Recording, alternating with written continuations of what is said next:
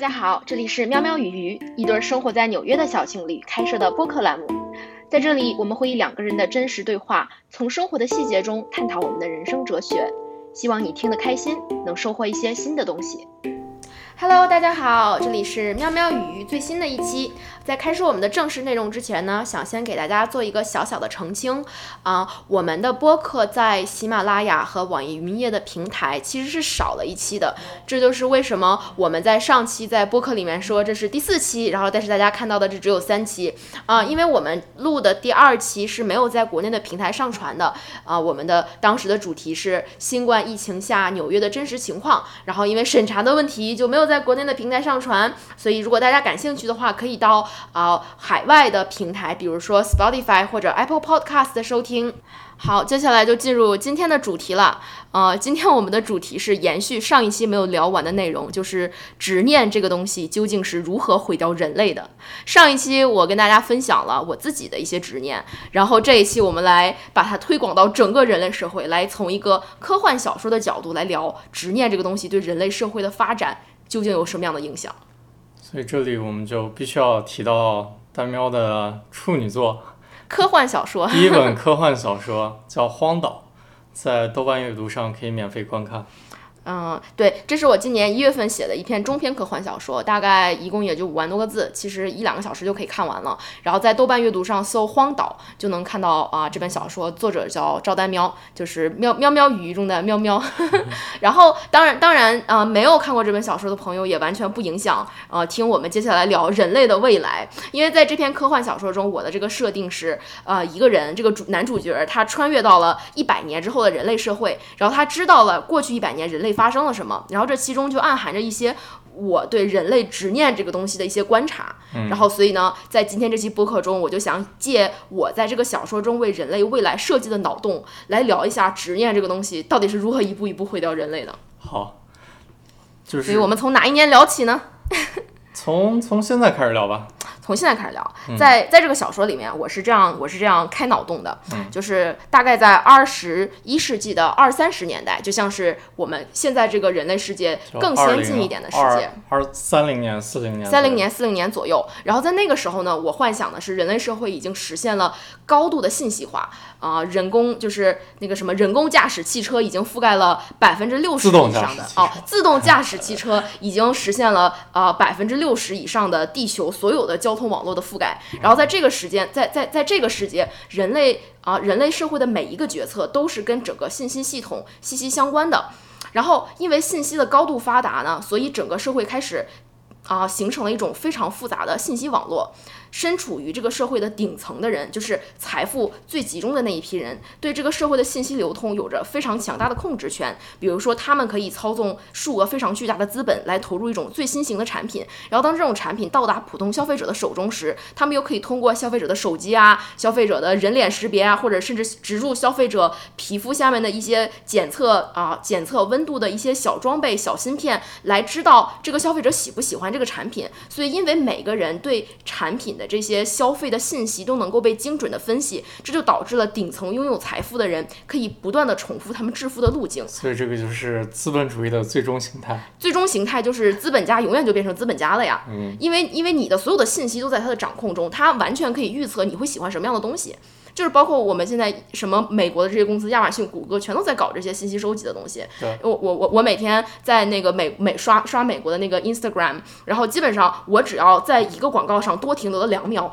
我基本上下一次还会收到同样的广告。然后甚至我可能会我可能会下次再去亚马逊这个网站上的时候，然后一个一个完全不相同不相关的公司和网站，我还能够看到这样的广告。就是我觉得我觉得所所所有的消费者对于一件事情的喜爱，这些信息，我觉得绝对是有一个暗搓搓的。网络在被在被在在被互相分享的，所以在那个时代，你的这个信息网络会比你更早知道你想要买什么，就你的所有的消费都已经在它的计算之中了。对，这就导致你作为一个普通的消费者，你会觉得，哎，这个我每天刷的这个网页，什么我刷的各种，呃，我刷的各种什么地猫啊，然后海东啊，这些这些这些消费网站，都如此精确的知道我到底想要什么。然后这就这就意味着，当每个人的消费习惯都能够被这个信息网络精准的捕捉时，那顶层的人就可以无限制的赚钱了。所以我对这个时代一个一个最。啊根深蒂固的想象，就是贫富差距极其扩大，而且被不断的固化下来了。所以我是我想象的是，在那个时代，整个社会百分之九十九以上的财富都掌握在百分之一的人手中。其实跟现在也差不多了。那那按照这个道理，就是未来是一个高度科技高度发达的这么一个时代嘛？就是每个人的信息，嗯，还是还是相对透明的吧？你有你有很多获取信息的方式。那为什么在这个社会会出现动荡呢？哦，我我我还没有说要出现动荡，你怎么就剧透了？对，在在我的这个小说里面，在这个未来这个社会信息高度发达，然而出现了战争，就是在二十世纪啊四五十年代的时候出现了第三次世界大战，然后这个世界大战是人类的文明一夜退回解放前。那为什么会出现这种世界大战呢？我觉得最根本的原因就是当每一个普通人沉浸在这种消费社会的时候，因为你每天起来，这个系统就在不断的给你推送你要买什么样的东西，所以你就会觉得哦，好像消费才。是最大的正义。然后，除了消费的同时，每一个普通人还是一个非常辛苦的工作的，还是一个非常辛苦的工人。就是因为这个社会已经建成了一个非常复杂的信息网络，这个信息网络是需要人去维护的。所以，这些人在维护信息网络的同时，进入了一种超级高难度，而且又超级高强度的工作中。他们每天在非常复杂的工作中工作了九十九十个小时，然后回来刷刷手机，开始进入了消费买买买的状态。然后，在那个时代，每个普通人就在这。这种超强度的工作和超超快乐的消费中进入了一种循环，然后在这个循环中，他开始越来越觉得有些空虚。为什么会觉得空虚呢？是因为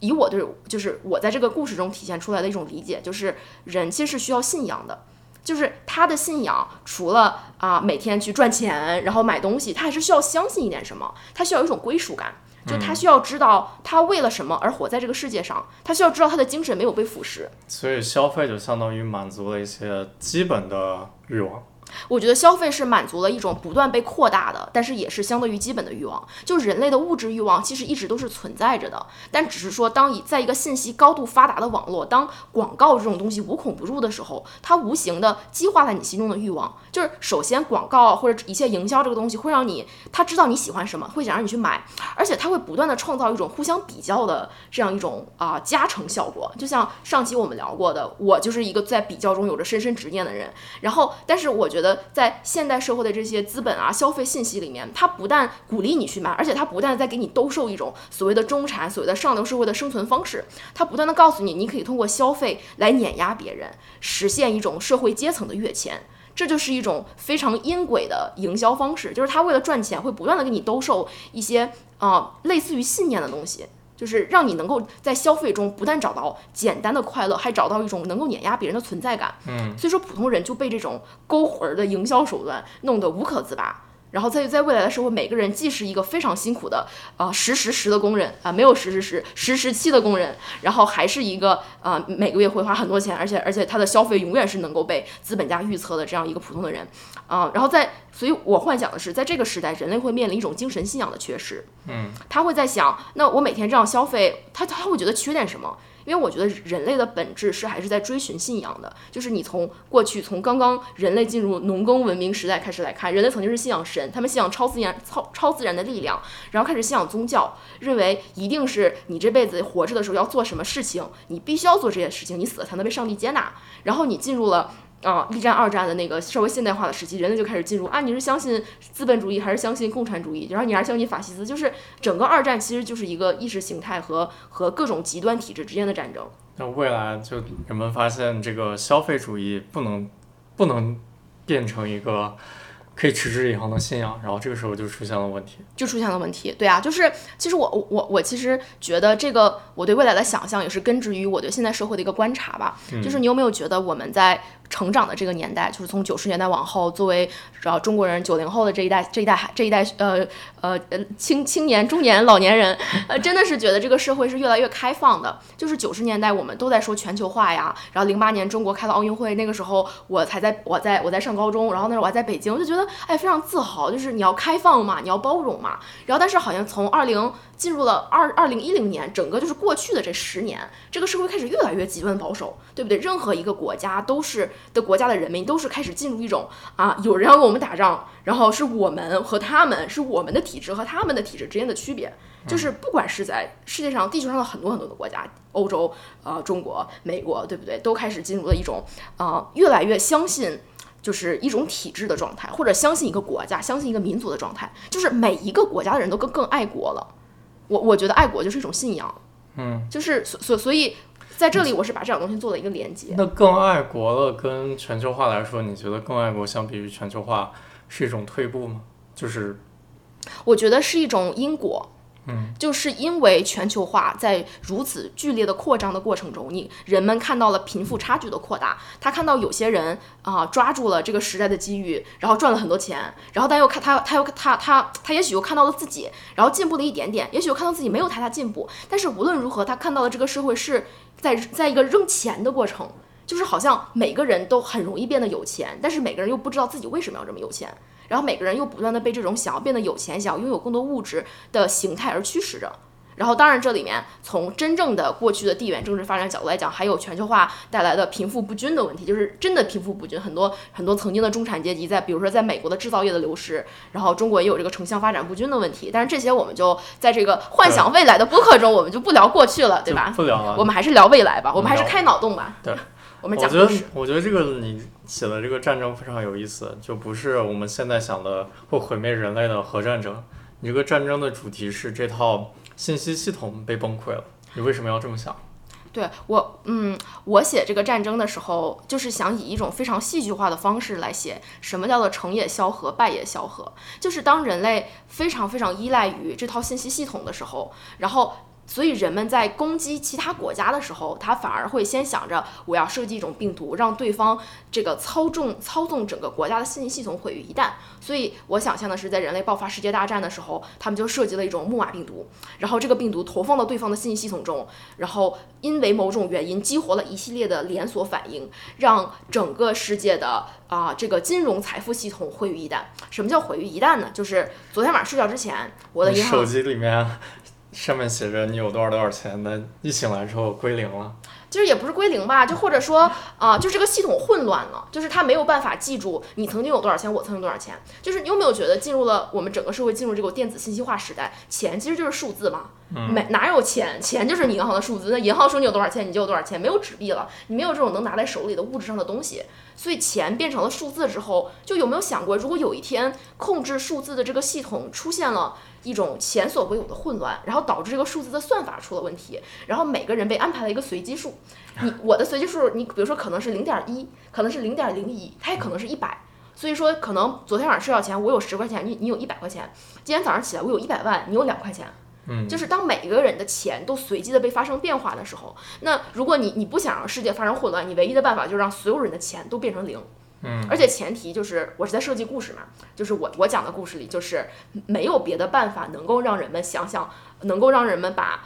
啊木马病毒之前的财富状态给翻盘，所以唯一的变唯一的可能就是所有人的财富都归零。所以这个战争的结果就是全世界人都没钱了，都没钱了。然后而且因为没钱了，你的这个经济消费体系就不转了。嗯，就是所有人的就像今天的呃，我们想想亚马逊的那个呃 CEO Jeff Bezos 贝索斯。跟我一样都是身无分文的穷光蛋，那这个世界就无法持续了。就是我们现在这个世界，不管我们愿不愿意承认，人类的一切发展，你的科技、你的经济、你的医疗，你全都是依赖于这套体系的。就是虽然在我的设想里，在未来这个体系让人们陷入了深深的执念，让人们陷入了因为消费主义带来的空虚，从而转向了对于民族情绪、对于国家和地域的一种一种追求，就是因为他在消费的过程中。有有信仰的需求，这个需求没有办法没有办法被满足，然后这个需求就在某种政客的煽动下，变成了对于自己国家和民族的追求，然后这种追求导致了不同国家和不同民族之间的仇恨，然后就爆发了战争。嗯，然后，哎，我说到哪儿了？然后就爆发了战争，就爆发了战争。然后在爆发战争之后，所有人的财富就归零了。嗯，然后归零了之后，之前这个让人们不断做梦的系统也没有办法延续了。所以人类社会就进入了大萧条，就是真正的大萧条。对这个萧条，跟就我们在那个疫情期间也能呃稍微的体会到，就是比如说这个物流系统断了，就每个人发现哦，你好像很多东西买不到了。假如说在这个所有财产都归零这个时代，就没有公司在运转了。就是如果你不能完成一个自给自足活下去的这么一个状态，你是活都活不下去的。对啊，所以我我当时就想着，如果这个财富有一天，如果这个呃财富系统有一天全打到零的状态，就是所有的股市一夜之间全部蒸发，人类不知道自己有多少财富，那我的设想是，哎，我来看看我的小说里面啊、我来看我的小说里面是怎么写的，我。对，就是因为失去了对信息系统的控制，人类的生产力倒回了几十年前，粮食产量呈几何级下降，有些国家甚至进入了长达五六年的灾荒和瘟疫，经济交换几乎停止，财富归零后，任何中央系统也已经失效，货币和市场交换的概念都不复存在了，没有人知道该怎么办，啊，这个时候地球的人口减少了。起码锐减一半儿吧。对我写的是人手人口减少了三分之一，就是那个时候肯定会有人死嘛，嗯就是我的设设计故事嘛，对不对？在世界真正的世界末日啊，所以我之前一直觉得，你说什么样的什么样的灾难能够真的让人类社会人类人类的地球的人口减少三分之一呢？你说你爆发核战争的话，这个东西可能很快就被停止了，对不对？你说你就算是投个投个原子弹到一个大城市，你也不可能减少三分之一这么多。然后你什么传染病啊，然后小除了小行星撞地球，包括传染病、气候变化这些东西，就是你还是一点一点的在蚕食人类的人口。但是我设想的是，如果人类真的像现在这样不断的在依靠这个信息体制，然后当这个信息系统崩溃的时候，如果没有了财富，如果没有了经济，没有了生产。就是没有了这种生产、交换、消费的系统，那这个才是人类最大的灾难。就是你百分之百是会导致人类的呃整个全球的人口减少了三分之一这样的一个结果。好，那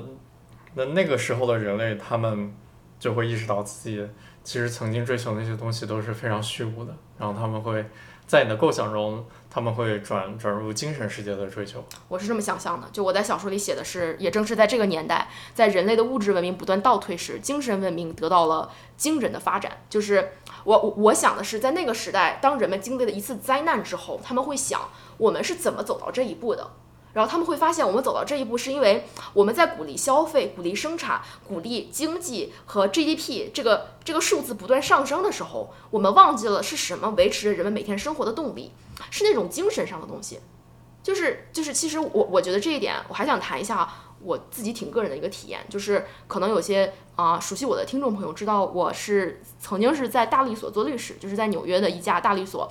也是过着一个呃呃实时期的这样一个生活，就是每天真的是工作非常辛苦，然后这个工作我持续了三年的时间，然后在这个在在这个工作。薪水薪水非常多，毕总不得不承认，他给我带来了非常良好的生活环境。然后，但是就当我每天不断的在工作的时候，我也是有一种非常强烈的想要啊，比如说去旅行的时候，我就要住好一点的酒店，然后我要不断的给自己买一些贵一点的家具。然后但但是在这段时间，我有在赚钱，我在花钱，对吧？我是一个非常兢兢业业的努力工作、努力消费的一个商业社会中的生产链条。但是那段时间，我一直是心里觉得有点空虚，就是我我我觉得我觉得我的意义并不并不仅仅是在啊、购物、消费、工作的过程中，我老觉得我需要追求点什么，就是我老觉得我需要寻找点什么。就是我我不知道是不是只有我一个人这样，但是呃，起码说根据我对人类的观察，如果在我写这个小说，在我开脑洞的时候，我会觉得这是一个非常普遍的现象，嗯就是人们在物质之外还是需要一点东西的。嗯，所以我觉得物质就是人类最大的执念，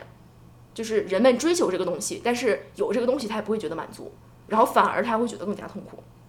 那你所谓的精神追求，不，嗯、在你现在的语境框架中，它不是对，嗯、某一种制度的追求，不是对某一种国家的追求。那那你所谓的精神追求，它具象一点，它指的是哪方面的追求？我觉得是对于任何人类无差别的大爱。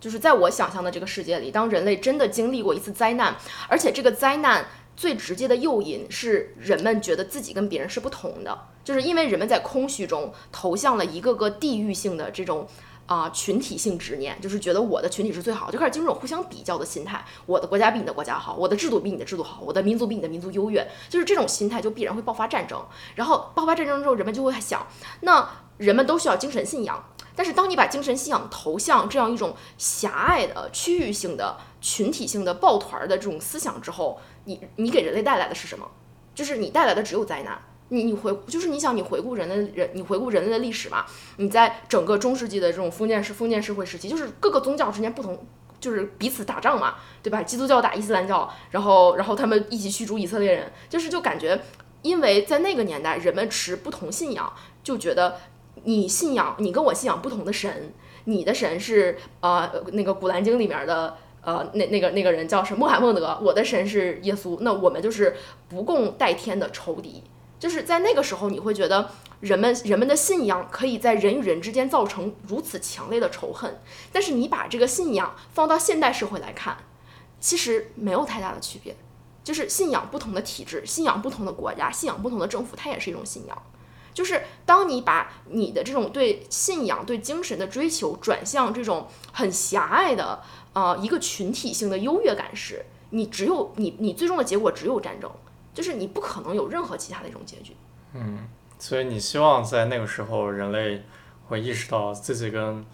作为个体跟其他的个体本质上没有任何不同的地方。对我，我我在我的想象里。这个过程是怎么发生的呢？就是当然，我的小说里不可能，就是不可能说啊，什么二零五零年爆发世界大战之后，人类一夜之间意识到我们全都是兄弟姐妹，我们是没有差别的。就是我设想的是，因为这个啊，信全球的信息网络崩溃了，所以说有一部分非常聪明的人先开始在局部地区建造建造网络，然后他们开始打造一个新的社会。打造一个全新的系统，他们在打造全全新系统的时候就开始思索，那我们要如何激励这个社会上的人？在曾经，他他所谓激励的办法就是两套体制嘛，一个是这个这个经济生产的消费社会，然后另外一个就是只相信自己国家、地域、民族的这样一种虚幻的啊狭隘的荣耀感。但是在这样一个新的社会，我我幻想的是。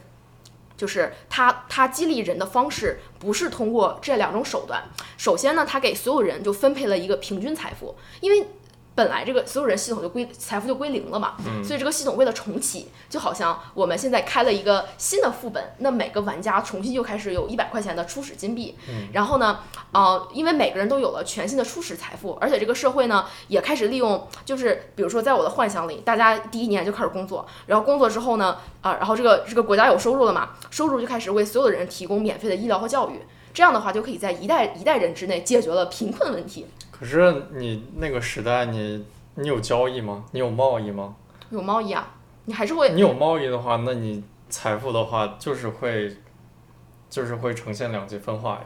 所以说，所以说我我在设计这个系统的时候，我又给它加了一条，就是在在这个社会，我我我我觉得经济交换并不必然会导致财富的积累，就是并不必然会导致两极分化，肯定会导致。啊，就是有一些人财富的积累，但是在我幻想的这个体制内，这个社会有一个打分系统，就是什么样的人能赚到更多的钱，并不是说啊，你卖一个产品给别人，因为这个已经不再是这个系统所鼓励的机制了，已经不是这个系统所鼓励的行为了。所以说，在这个体系下，这个打分系统会鼓励那些真的去帮助别人的人，比如说他完成了这个社会所有的教育要求，他他免费的为别人提供医疗资源。就是那些真的在帮助别人，充分利用免费的教育资源获得自我提升，然后帮助他人，然后保护环境，关心社会人类命运的人。至于具体这个分数是是怎么实现的，就是我小说里也没有写那么细。但是我其实想到这，我我其实在写写这个啊地方的时候，是受到了一本。啊，一本书的影响，那本书叫《Lights in the Tunnel》，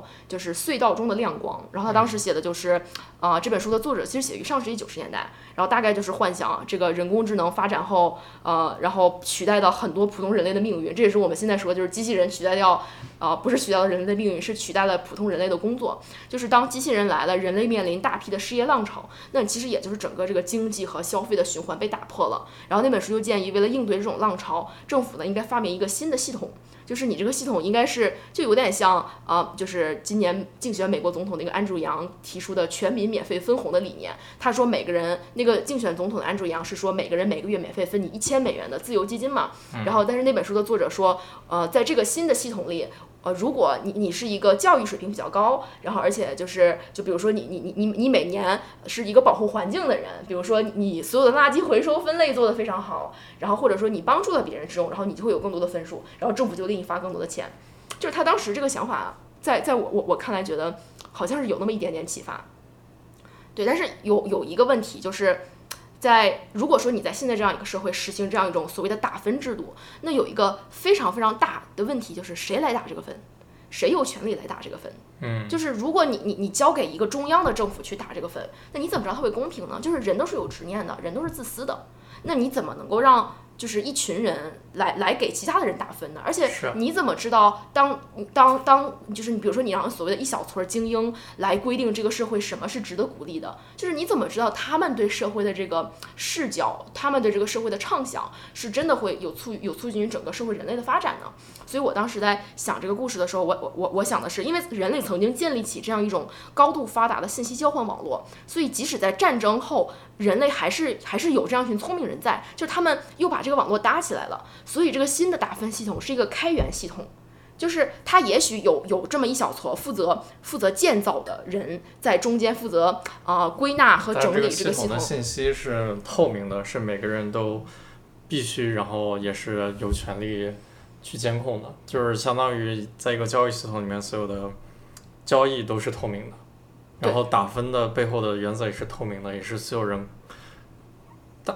所有人都同意的一套一套准则。对差差不多是这个意思哦。我觉得在在这里还必须要在我这个故事前面再加上一点，就是人类在大战之后到进入这样一个新的打分重启系统之前，在我的故事里，我写的是人类经历了大概很长，比如说十十年的一段啊、新启蒙运动。就是在这段时期，人类经历了一个历史上前所未有的思想文化绽放、百家争鸣的时代。就是在这个时代出涌现了一大批哲学家、思想家，他们来思考人类社会最最重要的是什么。就是就是我我们最重要的到底是不是追求物质，是不是让人类去生产更多的东西？就是其实有的时候我真的觉得现在社会很多国家在追求 GDP 啊、经济发展这些东西，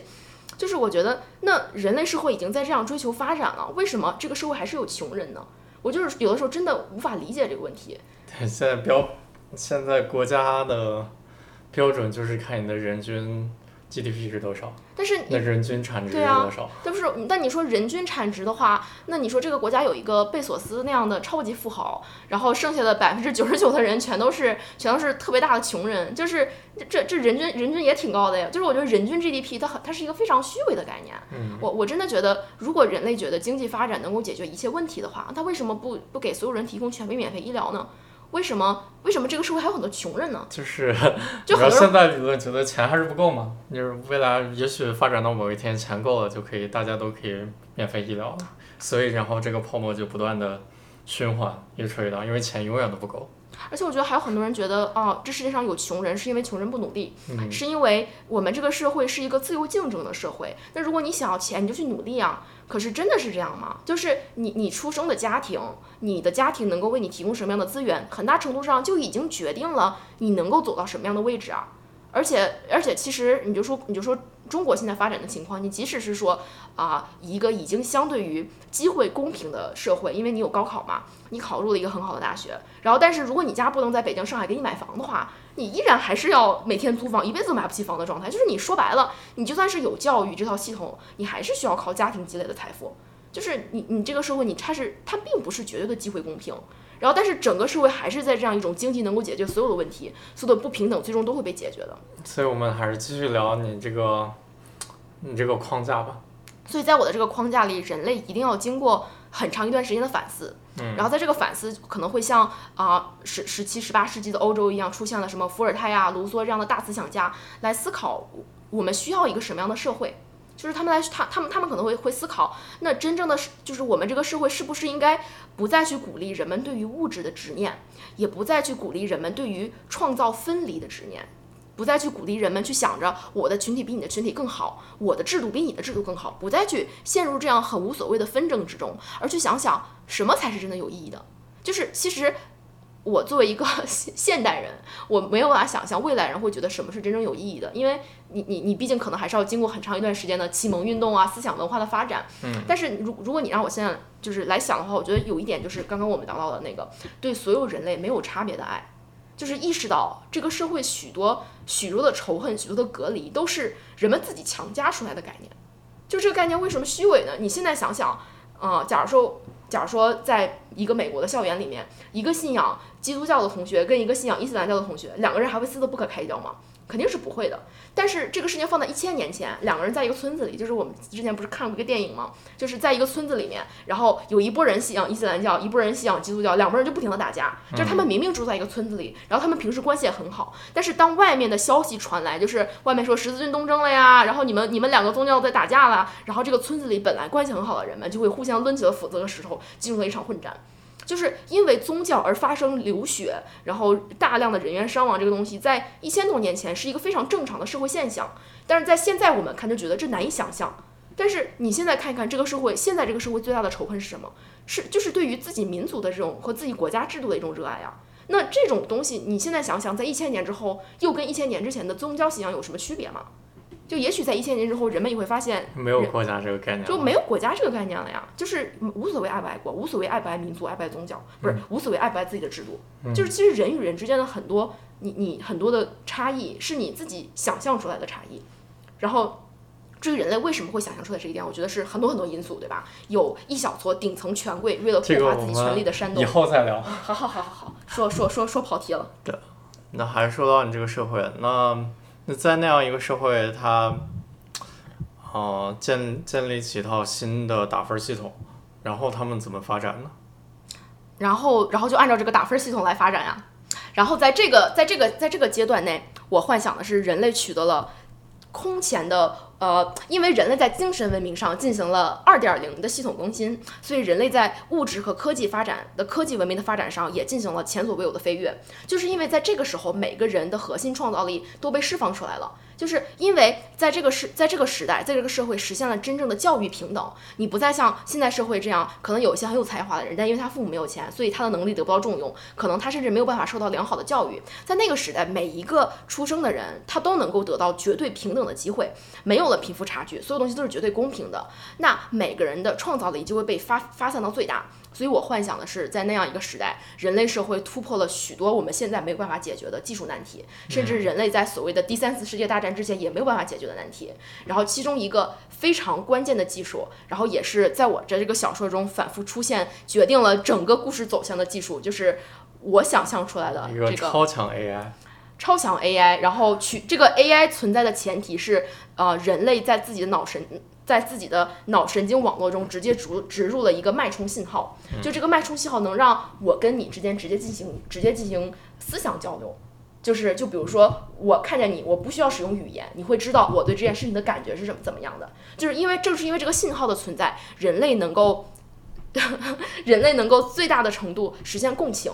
就是它，因为这种直接进入生物生物依据的交流，能让人们更加的容易理解彼此。然后也正是在这个时代，因为人类人类社会的交流效率变得大大提高，人类社会的决策系统也进行了升级。就是你不需要政府了。因为当我们所有人都可以借助一个超强 AI 以及植入我们身体的这个这个脉冲网络进行交流的时候，然后这个系统本身又是开源的，所以人类的任何一个决策瞬间你都可以反映到这个网络中，然后你又可以知道每个人为什么做出这样的决策。只要你想，你可以进入到这个系统去查看每个人所选择的数据，每个人都是这个系统的管理员。所以当这个系统决策极其高效的时候，你不需要政府了，你不需要政府，很多国家的之间界限也也无所谓存在了。所以在我想象的时候，当时的那个社会根据地理位置分成了六个共同体。嗯，就是这个时候已经不再使用国家的概念了，而是就是共同体，我们就是一个命运共同体。然后只是那个时候根据人类地理位置的不同，比如说形成了啊、亚洲共同体、美洲共同体、非洲共同体、欧洲共同体、什么澳洲共同体这种这这几大共同体但。是这个他们还是在一个核心的网络上，就是亚洲和澳洲的人，他们也是可以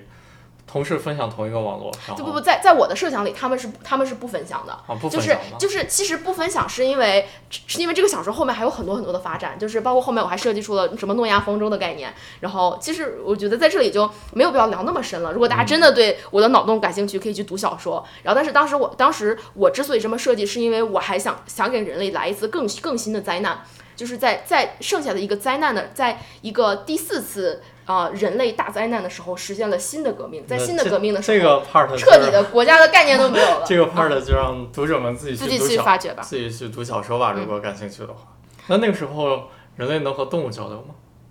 能。我小说里面也写了呀，人类已经可以和动物交流了，而且哦。我我我觉得在那个时候，人类经过了嗯十几年的这个思想思想的革命，他们会发现人跟动物也是没有区别的，嗯，就是动物跟人类仅仅都是在这个世界上短暂的过客而已。今天我们吃了它们，但是我们死了之后，我们也可能被新的动物吃，就是我们跟动物之间并没有高低贵贱的区别。然后也许人类会真的开始开始去尊重动物，就是我我觉得吃动物并不代表不尊重动物，但是但是可能有些不吃动物的人他也不尊重动物，我觉得这这中间是没有什么逻辑必然性的。但是当人类进入了一个非常高度的精神文明发展发达发达的时期，同理心这个东西会变得前所未有的重要，而且一个没有同理心的人在那个社会是没有办法生存的。如果一一个内心充满了黑暗，想着只是保存自己的利益。的的的人在那样那样的一个社会是没有办法获到或没有办法得到任何的系统评价、系统打分的。那那我突然想到一个问题，假如说在那个社会，因为有的人是先天就缺乏同理，就是大脑中可能有个地方受损，然后他天生就不会对其他人产生同情，就天生对其他人无感。那这样的人在未来那个社会，就是他生出来就是这个样子，他怎么生活呢？嗯，在我的想象里，其实我也想过这个问题，就是有没有一些天生的反人类的人出现。嗯，其实我还要先把这个话题扩大一点。我觉得很多时候，当我们在讨论这个世界的黑暗的时候，我们老会觉得这个社会上有一些绝对的坏人，但是其实现实并不是这个社会有一有一小部分坏人，而是每个人心里都有一点点恶意。我甚至真的觉得，像你说的那种情况，就是一个人生下来就是彻头彻尾的坏人，应该是不是机器人，不是就是没有同理心，就是坏人嘛，因为他没有办法，他不是好人。他没有办法跟其他生物产生共情。对，他是那他肯定是一个自私和冷漠的人嘛，就是他不理解其他生物，他只理解他自己。对，那那好，那我们就说他是一个没有办法共情的人。嗯我甚至觉得这种人是极其罕见的。但是很多人老是可能是，就是因为一些影视剧里面总是有一个绝对的好人和一个绝对的坏人，所以我们老是会觉得，那我们应该担心的是那些坏人。但是其实你电影看多了就会发现，真的真正优秀的影视作品，它展示的一定是一个好人有一些坏的部分，和一个坏人有一些好的部分，或者一个一点好一点坏的人是如何被逼得变得非常坏。或者说，一个好有点好有点坏的人是如何被感化的变得非常好，就是他是能体现出人性的复杂和转变的。这个世界上绝对的好人和绝对的坏人都非常的少见，但是我们最终人类作为一个族群本身朝哪个方向进化，你是变成一个更加善良、更加充满爱和包容和同理心的这样一个族群，还是变得更加和自私和冷漠，完全取决于你这个系统在鼓励哪种行为。那我觉得我们现在这个这个系统没有真的把爱和对对方的包容变成一种现实的激励。就有的时候，这个社会因为太注重物欲、太注重竞争、太注重比较，很多时候，如果你专注在对别人的帮助上，就好像你自己很傻一样，就好像你自己去放弃了那些能够使你的使你的生活变得更好的东西，你可能还会被别人取笑。就是在这个社会，爱和善良这种品质并并没有办法得到真的奖励。嗯，就是而且我们有的时候往往往会想，那这个社会是不是是不是有坏人主导了？是不是有坏人？就是我真的觉得现实里面没有坏人，而是因为我我们每个人都没有意识到，我们应最应该做的是压制我们自己内心的那一点点邪恶。就是当这个社会的机制开始鼓励人们向往爱，然后去压制自己内心的邪恶的时候，每你你的整个人类才真的能把那股能量，就是那种自私和冷漠的能量，不断不断的消融。啊，好了好了，说说远了，说回到你的这个极端例子，在我想象的这个这个这个世界里，这个问题很好解决，因为人类的科技已经极度发达了嘛，所以这些先天具有生物缺陷的人类，在出生那一刻就可以接受手术啊，就可以被改造呀。可以可以。而且而且我的这个故事里面还还还写了，就是哎呀，就是我们刚刚描述的那个历史，在这个啊、真正的故事里面只是一个注脚。然后这个故事本身是一个啊、一个一对父女的故事，就是是一个非常可以理解的故事，并没有很多我们刚才聊的这些非常假大空的问题。然后我们只是把其中的一个角注拿出来扩展了一下。对，详细说来。不过我觉得，如果真的发生，就未来变成了你说的那个样子，那么囚徒困境也就不复存在了。就是囚徒们不用想，就是假如说，就博弈论研究博弈论的已经可以失业了。嗯，对，博博弈论和囚徒困境基本上就是在说，啊、人与人之间的不信任。你要不要解释一下这是什么？嗯、不能用火车那个例子，只能用，呃，罪犯那个例子。不知道大家有没有看过诺兰拍的蝙蝠侠？然后应该是第二部吧，就是蝙蝠侠和小丑的竞争。然后在最后那个部分是有两艘游轮，一艘游轮上都是普通人，另一艘游轮上是犯人。然后这两艘游轮上分别有另一艘船的那个爆炸的控制器。然后小丑就告诉这两艘船上的人，如果他们在十二点钟时候不摁的话，两艘船都会爆炸。哎，这不就是《三体》里面那个猜疑链吗？对就是为什么宇宙文明本呃是一座黑暗森林？因为你一旦暴露了，然后然后对方又不知道你是不是有科技，就是你会不会获得技术技术爆炸，然后就会抢先把你毙掉。其实就就是是假如说那两艘船在你未来这个社会构想中，那首先那你未来那社会构想可能就不存在囚徒，就不存在犯人。但是假如说未来构想中，就想象对方和自己没有什么不一样，对啊，就是他会知道他会相信对方就不会按这个按钮。就是当你相信他，他也相信你的时候，你就会知道，那对方跟我想的肯定是一样的呀。我想的是不会伤害他，他想的肯定也是他不会伤害我。所以最大那为什么要按这个最？大的问题就是他们不能直接沟通。假如说如果能直接沟通的话，也就没有这样的问题。对啊，就是在不能沟通的情况下，那人类内心的这个阴暗面就会被放到最大。嗯，就是我真的觉得，其实很多电影啊，很多科幻作品，就包括我曾经非常喜欢的《三体》，就一直在强调是一种宇宙的本质是一种黑暗的现实。但是起码在我写科幻小说的时候，我会在想。也许现实是这样的，但未来并不一定是这样的。就是我我觉得我起码作为一个啊、现在是这最大的理想就是当作家，当这种创意写作的人，我会在想，我为什么不想象一种很好的现实？我为什么不想象一种人类经过了巨大的灾难之后，反而变得越来越向往爱呢？就是你觉不觉得爱和信任这种能力，其实是人类与生俱来的呀？为什么你你我们总是会盯着人的阴暗面，觉得哦，那人性就是阴暗的？你说的这些全都是不现实的，你是一个没有经历过社会打击的这个这个傻白甜。但是每个人心中都有一个傻白甜啊，就是你再阴暗的人，你在在网上天天吐槽别人的人，你街上老奶奶倒了你也不敢去扶的人，你心里没有一个傻白甜吗？就是那我们为什么就不能？就是我们为什么就不能都想一想，一个傻白甜的社会会是什么样的？也许人类在经历了巨大的打击之后，就会想，那我们就应该做一个傻白甜。嗯，我觉得是非常有可能的，因为我也希望是这样。因为这个所谓的恶，所谓的仇恨，它是没有止境的呀。它的雪球只能是越滚越大的。今天我打了你一拳，明天你想着还我两拳，然后我再想着再打你三拳，这个是永无止境的，没有办法解决的这么一个问题，除非你直到一个人把另一个人打死。对啊，就是你你有没有想想想过两个人吵架？因为我曾经是在辩论队打辩论的嘛，然后辩论这个东西，我真的是觉得永远不可能有觉得自己输了的那个人，也永远不可能有真正赢的那个人。嗯，因为每个人在去跟别人吵架的时候，你永远不会去想着啊，就是这个人跟我是一样的。就是你在吵架的时候，你永远会觉得，辩论就是，当然是前提就是不一样呀。但是他们不会在辩论中达成和解。